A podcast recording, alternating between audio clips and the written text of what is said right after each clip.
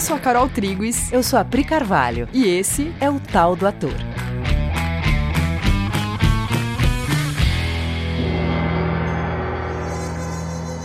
E aí, galera? Oi, gente. Beleza, caras. Como vocês estão? Mores, hoje vamos falar de mentalidade aberta. O que é de fato mentalidade aberta? Será que tem aspectos dessa postura que ficam olhados superficialmente, de forma menos objetiva e prática do que eles podem de fato ser? Todo mundo conhece esse termo. Tal pessoa tem mente aberta, ou aquela pessoa ela tem cabeça aberta, tal pessoa tem mente fechada, tal pessoa tem cabeça fechada. Mas o que isso de fato significa? Bom, para você estar tá querendo ouvir esse podcast, provavelmente você é uma pessoa que está se propondo a questionar as próprias posturas. Você está em busca de ter uma mente aberta. Então, vamos mais, porque tem mais para ir. Bora. Então, antes, vamos só dar uma recapitulada. Faz dois episódios, né, que a gente vem falando sobre um assunto que são as posturas de pessoas que realmente são comprometidas com fazer mudanças efetivas no mundo. Né? A gente vem falando disso e hoje vai ser um terceiro episódio sobre esse tema. A gente né, optou por não fazer continuidade, então mesmo que você não tenha assistido os outros, ouvido os outros episódios, tudo bem. Mas é legal, né? Vir numa, numa é sequência. É uma construção, pelo é menos construção. você saber que é uma construção. Sim. E por que, que a gente está falando disso? Desses assuntos, né? Quem é o artista que está olhando para isso? Por que importa ficar olhando para essas posturas internas em prol de ter uma postura que contribua com mudanças no mundo? Sim. É um papo muito cabeça, muita filosofia? Ou será que esse papo é muito prático? Sim, faz muito parte do, do, do fazer do nosso trabalho, né? O artista, ele é um catalisador de mudanças. Ele é um agente de transformação de um contexto social e cultural. Né? E a arte ela serve para catalisar essas mudanças, para abrir caminhos para a vinda de um outro sistema, para deixar um, um, sistema mais evoluído ou verdadeiro atuar na nossa sociedade, na nossa vida.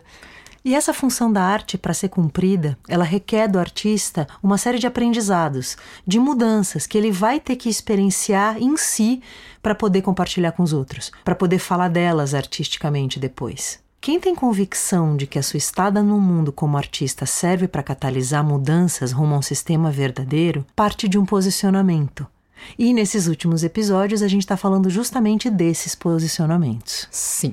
E essa ela é uma conversa artística, né? Lembrando que todas as pessoas têm um potencial artístico dentro de si e que ele pode ser desenvolvido né, para tomar isso como profissão ou não, mas esse potencial existe em todas as pessoas, independente das suas profissões. Então é para você esse episódio, para você que tá ouvindo aqui, independente do, do seu fazer no mundo, é com você que a gente tá falando. Então vamos lá.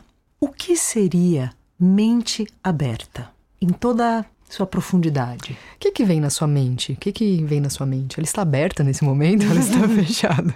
O que, que vem na sua cabeça quando a gente fala mente aberta, né? Porque mente aberta é a mesma coisa que você não lançar mão de premissas do seu passado para olhar para um assunto ou para uma situação. Cara, isso que a Carol acabou de falar é uma treta. Porque você vai perceber, se você olhar um pouco, que você sempre lança a mão do seu passado, das informações que estão no seu passado, para olhar para um assunto. Uhum. Você já tem um catálogo de informações que vão sempre atuar vão sempre ser pinçadas por você para quando você olha para um assunto já vem junto essa Nossa. informação do passado. Total. Qualquer palavra que eu falar aqui, se você perceber, vai vir coisas na sua cabeça sobre, por exemplo, gelatina. Nossa, para mim já vem a minha infância, porque tem um jeito que eu comia gelatina na infância que quando fala gelatina vem essa imagem, não vem uma imagem sei lá, da caixa de gelatina. Não, vem eu com um potinho que botando leite na gelatina porque eu gostava. Ou seja, já, já invocou né, uma história sobre gelatina, um passado sobre gelatina, ah, uma opinião sobre não, gelatina. E tem outra coisa, gelatina para mim ela é coisa de criança e ela é vermelha. Não existe na minha cabeça amarelos ou verdes para gelatinas, porque eles estão errados. São errados, olha só. Pobre gelatina de limão que agora chora ouvindo Priscila falar isso. Mas é, entende? É um, é um preconceito que a Priscila tem sobre gelatina. Não, quando alguém faz gelatina e fala, fiz gelatina, primeiro que eu já acho estranho porque eu não sou mais criança. O que, que tá fazendo gelatina com essa idade? É, que, que né? é isso? Me oferecendo aqui gelatina. E depois que se a gelatina for amarela ou verde, pra mim é tipo uma ofensa. Acabou ali. Acabou, ali. Tipo, eu vou até por agradecer a pessoa, né, e tal, mas dentro eu tô tipo, quê?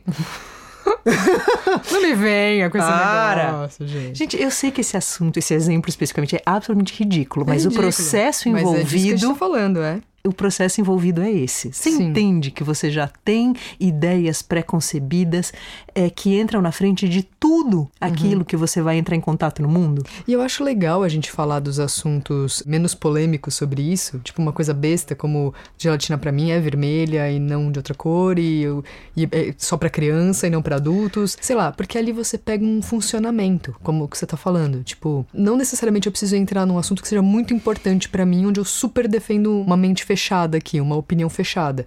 Numa coisa muito besta, você consegue olhar e dependendo do, do quanto eu insistir pra você comer uma gelatina amarela ou qualquer coisa desse tipo, talvez você entre numa grande postura de defesa aqui falando não, mas gelatina boa é a vermelha. Eu até posso abrir uma exceção assim e comer uma amarela, mas a certa é a vermelha, né? Que é, né, gente? Que é mentira. Então não sabe o que é, né? Enfim. Não, é. e o dia que a Madalena fez, misturou abacaxi com uva e fez uma gelatina só. Madalena é uma pessoa que morava junto com a E Pri. há um queria que eu atrás. comesse. Ficou me olhando. Eu olhei aquela gelatina com uma cor meio de guaraná. Falei, não vou comer isso. Ela misturou dois sabores É. diferentes. E pra ela me. Aquilo pra mim foi tipo. Como é possível? Como você fez um negócio desse? tipo, eu tava fazendo, desvirtuando uma regra, assim, sabe? Você tava desvirtuando uma regra, tipo, na pedra, assim. Não comerás gelatina de dois sabores, sabe? Sim, tinha lá esse mandamento Exato. que ela foi lá e não seguiu. É isso, gente. A gente tá dando um exemplo besta, mas deu pra entender qual que é o assunto, né? Sim. Com... Sim. Apenas sim. Bom, vamos lá. Então, a Gestalt, que é uma corrente da psicologia que estuda o sistema de percepção e interpretação do ser humano, ele explica como você interpreta e organiza o mundo material na sua cabeça. Né? Você olha para fora, vê um mundo material e você interpreta esse mundo e organiza ele no seu cérebro, na sua cabeça. E aí a Gestalt é uma corrente da psicologia que vai estudar esse, esse acontecimento, esse fenômeno. E a gente agora vai falar de alguns aspectos da Gestalt, o modo como a Gestalt entendeu esse processo, só para ilustrar um pouco esse tema que a gente está falando.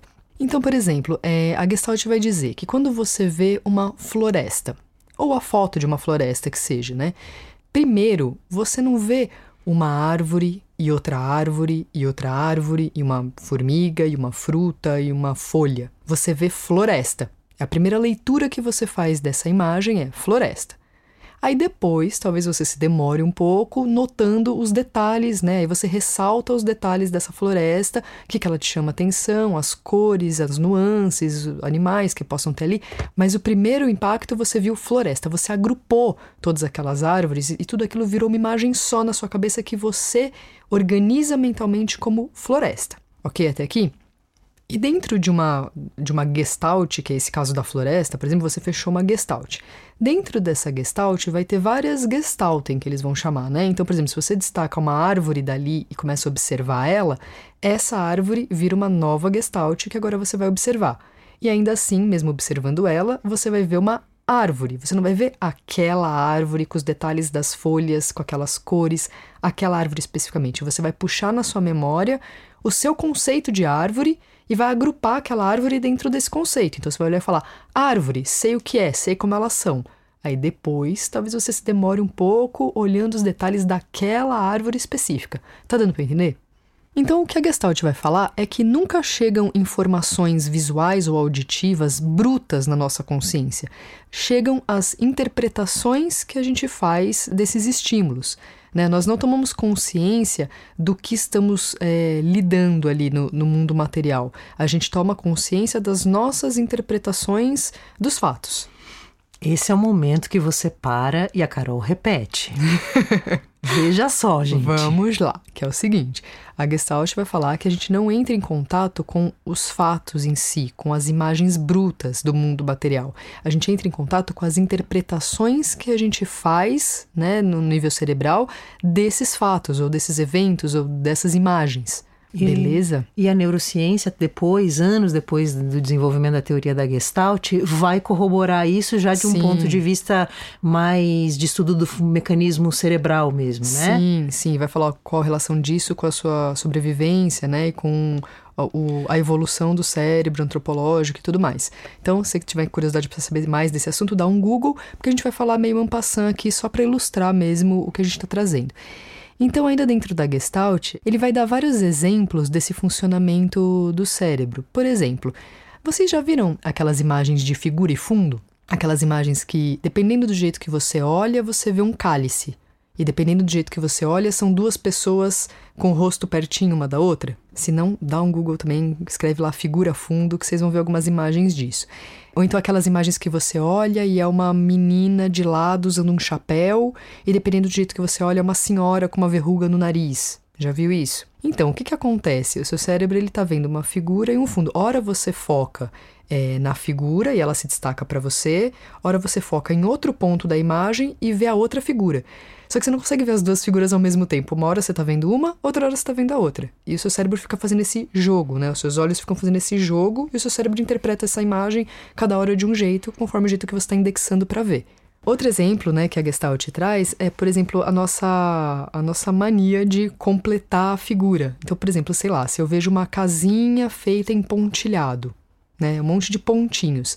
Só que eu vou fazer a leitura de que aquilo é uma casa. Eu vou completar esses pontinhos e transformar eles em, em risco na minha mente. Eu vou ver a casa inteira. Eu não vou ver pontinhos. Eu vou agrupar e organizar aquilo como uma figura que eu já conheço, que é casa. Ah, entendi, casa. Então o cérebro fica o tempo inteiro nessa necessidade de agrupar, organizar e interpretar um evento ou uma imagem. Né? Eu vejo algo, eu fico rapidinho assim no meu cérebro procurando, parece com o quê? O que, que é isso? O que, que é isso? É, Parece com o quê? Eu já vi isso antes, o que, que é? Né? Aí eu falo, ah, borboleta. Eu sei o que é borboleta. Mesmo que essa borboleta seja super diferente, com cores que eu nunca tenha visto, eu pego os elementos que eu posso, levo pra minha cabeça e falo, ah, borboleta, sei o que é. E a gente faz isso muito rápido, né? É, é muito rapidinho, assim. Eu me lembro que você, quando tava, começou a me explicar sobre isso, você deu o exemplo da nuvem. Sim. Que a gente, a gente faz muito a brincadeira de ficar vendo figura na nuvem, né? Sim. E depois que você viu o ursinho na nuvem, nunca mais você vê a nuvem sem ursinho. Nunca mais. Só se ela se desfizer inteirinha, aí você topa lembrar que aquilo é uma nuvem. E isso é que é muito louco. Tipo, eu olhei e não vi o urso. Ou às vezes eu olhei e vi urso direto. Mas o fato é que depois que viu o urso, acabou. Acabou. É urso. É urso. Aí você tenta explicar pra outra pessoa, né? Olha, mas ali tá o nariz, ali a orelha, tá vendo? Aí eu penso, nossa, eu vi. Eu vi o urso. Aí acabou. Aquilo ali nunca mais é nuvem pra você. É difícil tirar o que você viu, né? Ou você vê a cara de uma a cara de um bichinho na tomada. Sei lá, sabe isso? Ou Nossa, total, total. Vi a cara de um. Nossa, gente.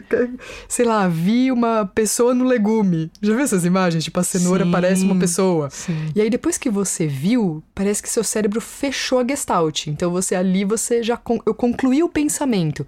E eu não consigo mais ver cenoura. Não, fica uma coisa tipo assim, é, é uma pe- parece uma pessoa, mas tudo bem, é cenoura, mas parece Mas é que, pessoa, mas mas é parece pessoa. pessoa. Parece que você pronto, agora é, agora que você viu daquele jeito, agora é aquilo. E você não consegue tirar essa ideia da, da sua cabeça. Que é essa necessidade que a gente tá falando do pensamento conclusivo, né? Eu preciso fechar isso na minha cabeça. Eu preciso fazer um movimento de agrupar, organizar, interpretar de uma forma que eu, que eu entenda aquilo como algo conhecido.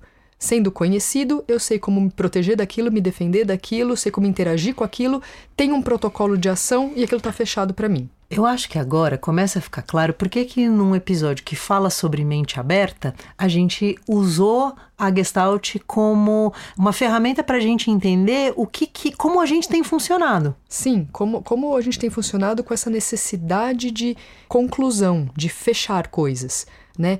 De a dificuldade em ficar um tempo deixando uma coisa em aberto sem eu ter o pensamento concluído. Né? Por exemplo, sei lá, ontem a Priscila passou por mim e falou uma coisa que eu não entendi direito, mas fiquei com aquilo na cabeça. Aí eu começo. Eu acho que ela falou isso por causa daquilo. Eu acho que ela falou isso porque aquele outro dia aconteceu aquilo, aquilo, aquilo. Eu acho que o que ela quis me dizer é isso, isso, isso. Na verdade, eu tenho certeza que o que ela falou mesmo foi aquilo ali. E aí eu começo uma confabulação interna porque eu tô com a necessidade de fechar aquele pensamento que eu não entendi. Só que o fato é, eu não entendi. Né? Nossa, que Eu só não entendi. isso. E poderia virar pra Priscila e falei: o que, que você falou aquela hora? Eu não entendi. Só que eu, na minha necessidade de concluir pensamento, fechar essa gestalt, eu começo a tirar conclusões e tentar eu mesma fechar esse, esse pensamento. Você não tem as premissas. E na vida é muito fácil não ter todas as premissas. Aliás, é raro ter todas as premissas. Então, e você não fala, bom, eu não tenho todas as premissas, eu vou esperar que elas cheguem. Né? Ou talvez nesse caso do exemplo que você deu, eu vou lá perguntar para ela. Mas não, a gente abre mão disso, que seria o óbvio, e começa a construir uma tese num castelo de areia, tipo, baseado no nada. No nada. E se convence que agora a nuvem é urso e acabou. Ou seja, são movimentos que a gente fecha a nossa mente, percebe? Eu acabei de fechar minha mente no que eu acho que aconteceu ontem. Acabei de fechar minha mente que nuvem é urso. Né? E ali não cabe mais uma coisa nova entrar, porque eu já sei o que as coisas são, eu já fechei para mim mesmo. Bom, como a sua mente está o tempo inteiro interpretando, significando coisas, isso significa que você está usando um filtro. Ou seja, é como se você o tempo todo estivesse olhando para o mundo verde. E você não questiona que você está de óculos verde, que está esverdeando tudo. Aliás, você nem saca que você está de óculos verde. E aí você sofre com um mundo verde e se defende de um mundo verde. Uhum. E muitas vezes você até observa isso nas outras pessoas, né? Quando alguém reage a uma coisa que não é bem isso que está acontecendo, né? Ou quando você vê que a pessoa ela tá interpretando coisa, ela tá usando um óculos e vendo o mundo só por essa lente. E aí você tem vontade de contar para a pessoa, ó, oh, não é isso que tá acontecendo, né? O mundo não é verde, tem outras cores aqui acontecendo, né? Mas para agora, para esse episódio, o importante é você se habilitar para ter essa conversa, para depois conseguir conversar sobre essas coisas com as pessoas, né? Isso que a gente tá falando, inclusive, é um grande treinamento, né? Coexiste. Nossa. Puta, é um grande treinamento da gente tirar os óculos e começar a olhar, né? Sem lentes e começar a tirar as interpretações e topar aceitar fatos, olhar para fatos, né? Mas é um treinamento que começa com esse primeiro questionamento. Sim. Que é, eu tenho, re... eu tenho usado óculos verdes? Eu Sim. tenho tido, eu tenho me baseado em conclusões é, sem ter tido todas as premissas? Eu tenho tentado pegar uma coisa que eu olho e já levar para o meu passado para já dizer o que é? Uhum. Eu acho que questionar isso no nosso mundo é bastante raro. Lembrando que a gente está falando desse assunto, a gente está falando sobre mente aberta. Lembrando que a gente está falando desse assunto, é, que são posturas de pessoas que querem ver uma transformação efetiva acontecer no mundo. Né? Então reparem que essas pessoas elas tendem a ter uma mente aberta. Então é por isso que a gente está falando desse assunto, né? Que são posturas que o artista tem que considerar trabalhar em si mesmo. E que, em geral, quem vai ser artista, em geral, tem um profundo apreço pela mentalidade aberta. Com certeza. Né? Não é uma coisa que o artista não gosta. Às vezes a gente se trai numa coisa que de fato não é o que a gente quer.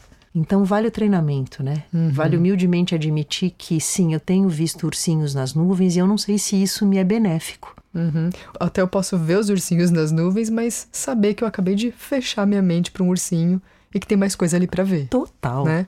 Que a gente queria dar um exemplo prático de uma coisa que acabou de acontecer. Uhum. A gente estava conversando hoje sobre esse tema e a gente né, lembrou que a gente está na pandemia uhum. já há bastante tempo, né, vivendo com as decorrências da pandemia. E a primeira grande adequação que a gente teve que fazer foi a entrada do online na nossa vida. Uhum. Há um ano atrás, se a gente, alguém chegasse para você e te dissesse que você estaria trabalhando online, que nós estaríamos dando aula online, fazendo aula de teatro online, né? Eu, que eu ia ter treinos físicos de musculação, de online, uhum. né? Que as pessoas iam estar de home office, uhum. trabalhando. Toda essa mudança, ela há um ano atrás era assim, não é possível, gente. Não é possível aula de teatro online, não é possível treino físico online. É, quantos empregadores acharam que, com certeza, os seus trabalhadores, colaboradores vão trabalhar menos porque em home office, que as pessoas vão render menos. Uhum. Isso era uma certeza. Uhum. E hoje, né, um ano depois, a gente, pela circunstância, foi obrigado a admitir a mudança a gente percebeu que a mudança é possível. Uhum, uhum. As pessoas não estão trabalhando menos no home office. Sim, a gente não experimentou os efeitos que a gente pode ter achado que experimentar, né? E a gente está dando esse exemplo justamente para falar que nessa hora que chega o novo, né, chega uma coisa nova, o medo pode aparecer nesse momento. Né? Então a pessoa tá lá, ela tem empresa e ela vai decidir agora que os, as pessoas vão ter que ficar em home office. Como ela recebe essa informação? Né? Será que é uma coisa tranquila ou pode passar por uma fase de primeiro negar que isso vai ter que ser assim, né? Tentar outra alternativa, falar não, mas não, mas não, e até que ela entenda que sim, é isso que vai ter que acontecer. E aí, como é que ela lida com isso? Passa por uma fase de medo, de... Ou de desconfiança, desconfiança. de tipo, ah, mas não vai dar igual, não vai de um certeza. Pessimismo, não, pessimismo, pessimismo, pessimismo sobre a mudança, de não, mas não vai ser, mas não vai dar, né? Até que ela consiga abrir a mente para aceitar uma ideia nova e topar que algo aconteça. Porque é, esse é o negócio, né? Quando você uma ideia nova chega, você tem uma reação que ela tem uma fisiologia já de medo, uhum. que vai turvar, inclusive, o teu cérebro. Então a tua Repare resposta. nisso, gente. Repara se isso acontece assim. Você tá super programado para uma coisa, alguém chega e fala uma coisa muito diferente do que você tá pensando ou planejando.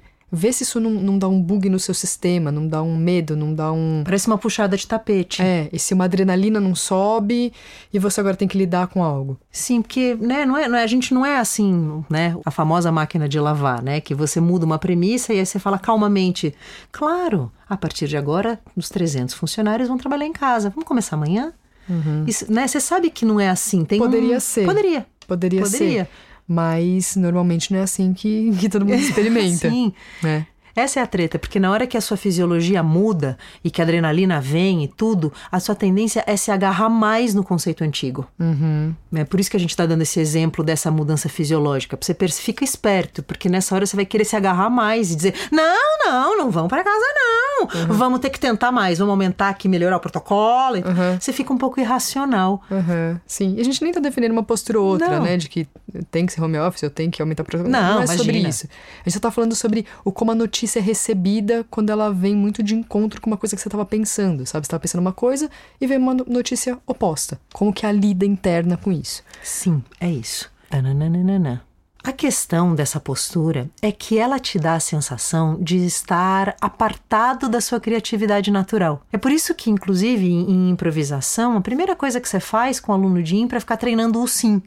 Uhum. Né? É muito comum no começo de aula de impro o aluno ficar muito cheio de nãos. E, Sabe, né? quando o aluno vai fazer uma cena e sei lá, um, um vai pra cena e um fala pro outro: Por que, que você não foi no meu aniversário ontem? Mas ontem não foi seu aniversário. Isso é um não, percebe? Isso é um não, entendeu? Pessoa... A pessoa veio com uma proposta, por que, que você não foi no meu aniversário ontem? Aí a outra pessoa, ela pode embarcar nisso, que é, porque você não sabe o que aconteceu? Porque a minha mãe, sei lá, ela começa a improvisar algo em cima da primeira proposta.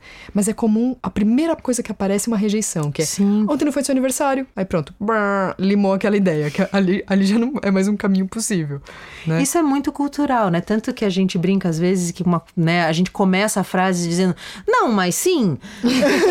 Eu até quero concordar, mas eu começo com não, né? É, é uma, não, sim, não. é uma postura, né? E essa postura, de novo, ela não é nem certa nem errada, é que ela te cobra um preço. O preço é você se sente apartado da tua criatividade natural. Você vira um grande represador de, de impulsos, um represador de fluxo. Uhum. E isso não vai te ajudar artisticamente. Sim, você se compromete tanto com a tarefa de dizer não, que é como um carro na ladeira, né? Depois que você começou a defender aquele, aquele não, aquela, aquela, aquele posicionamento, não é simples mudar de rota. Né? Às vezes você até finge que mudou um pouco de rota, você negocia, mas a sua agenda principal é aquela negação, né? Aquilo fica imexível dentro de você. Sim. E a gente pede muito por receitas de bolo, né? É, quando a gente começa a olhar para esse assunto, a gente faz um Tá, tá bom, mas. então tá, então como que é pra fazer então? Eu vou me relacionar como? É pra então eu ficar. É, se eu não vou usar as coisas que eu já sei, eu vou, vou usar o quê? Vou, usar o quê? vou fazer o quê? Aí a gente fica pedindo muito que alguém nos dê uma receita de bolo, né? Uma regra de comportamento. Uma regra de conduta, né? Tá, então, mas e nessa cena aqui, como é que eu faço? É, como é que eu devo responder a isso, então? E se, se acontecer tal coisa, aí eu faço como? É louco, né? Porque tem um desejo por um protocolo que vai estar tá lá no seu passado, no lugar da mente aberta, de Sim. topar a mente aberta. Porque a mente aberta, ela, ela parte da seguinte premissa: com a mente aberta, você olha para aquela cena naquele momento e descobre o que fazer com aquela cena naquele momento, sem ficar usando protocolos passados. Entendeu? Sem ter uma prévia na manga. Eu não tenho um protocolo prévio na minha manga que me diz que nessa hora eu falo isso, falo aquilo, ajo assim, eu devo me comportar de tal maneira. Nossa, para quem é ator, é o famoso e desejado esteja presente no momento. Né? Sim. E como estar presente no momento? É não ficar usando coisas do seu passado que não estão naquela cena para aplicar na cena. Uhum.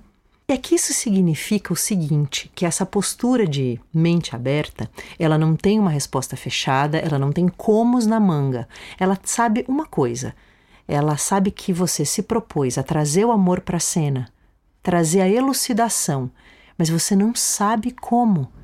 Você não sabe. Esse não sei é o primeiro atributo da, para uma mente aberta. Total. É o assumir esse não sei, admitir e ir para jogo, né? Eu não vou me retirar porque eu não sei, ao contrário, eu vou estar tá lá, eu vou estar tá nas minhas relações, eu vou estar tá lá, vou estar tá trabalhando, vou estar tá fazendo tudo que eu tenho que fazer sabendo que eu tenho que estar atento, observador, focado, porque na medida que as coisas me aparecerem, eu vou agindo.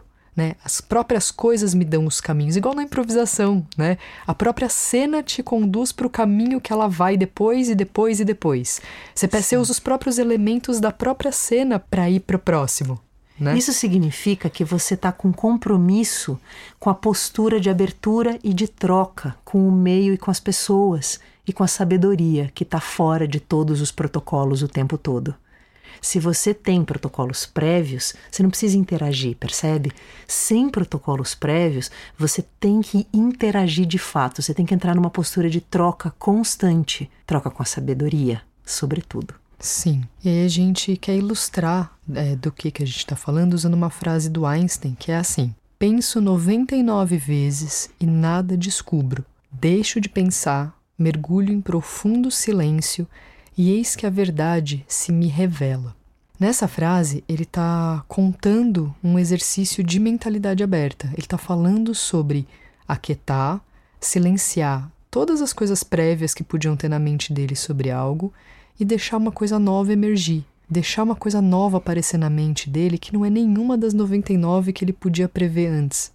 Perfeito. Quando Einstein fala do profundo silêncio, ele está falando de muitos graus de questionamento do que ele pensa, né? Por isso, o caminho da sabedoria é longo, é espiral, porque a gente questiona as nossas certezas, as nossas premissas em camadas. Por isso que o caminho para a mentalidade aberta é um constante ir mais, até que a gente finalmente chegue na verdade de fato, na compreensão total e na paz. Sim. Quando você olha para o Shakespeare, por exemplo, né, que é a nossa referência, quando você olha para o Shakespeare, você olha para alguém que sinceramente quis compreender e achar soluções. Ele não quer pilhar um sistema, ele não quer reclamar de que as coisas se apresentam como elas se apresentam. Ele quer trazer uma nova visão advinda da compreensão. Essa motivação, esse intuito dele, vai garantir a mente aberta dele. Isso vai garantir que a obra dele seja atemporal, útil e nos dê caminho de saída para as questões que a gente vive. E quando você lê o Shakespeare, você percebe que ele está num movimento sincero de compreensão de todas as mentalidades humanas ali. Tudo ali é aceito e transmutado por ele. A mentalidade aberta é a mentalidade do perdão, que é a função do teatro. Beleza, caras? Beleza, amores. Que legal falar disso. Sim. A gente queria convidar todas as pessoas que quiserem é, fazer um treinamento artístico aqui com a gente, usando o teatro como ferramenta. A gente vai ter aulas abertas em fevereiro, então vai lá no site coexiste.com.br barra teatro, tem aulas para todas as idades, vários cursos, horários, vê lá, se informa, conversa com a gente, vai ser um prazer receber todo mundo aqui para conhecer um treinamento mais prático de tudo isso que a gente está falando. É isso. Um beijo grande para vocês e até semana que vem. Até. Beijo.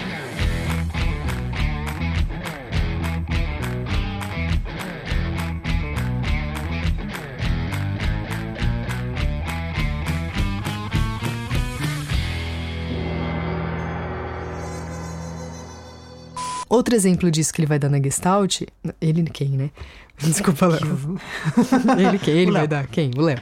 De que as coisas se apresentam. Como se apresentam? É que aqui Ah, tá. deu um ruim, né? Deu. Vamos lá.